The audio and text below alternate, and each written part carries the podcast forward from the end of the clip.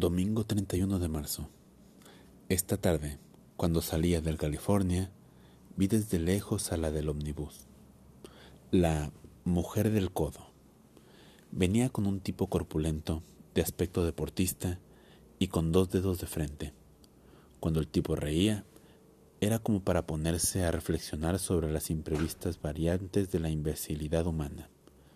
Ella también reía echando la cabeza hacia atrás y apretándose mimosamente contra él.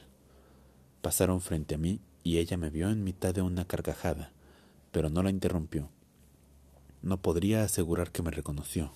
Por lo tanto, le dijo al centro forward. Ay, querido. Y con un movimiento musculoso y coqueto, arrimó su cabeza a la corbata con jirafas. Después dieron vuelta por ejido gran interrogante. ¿Qué tiene que ver esta tipa con la que la otra tarde se desnudó en tiempo récord?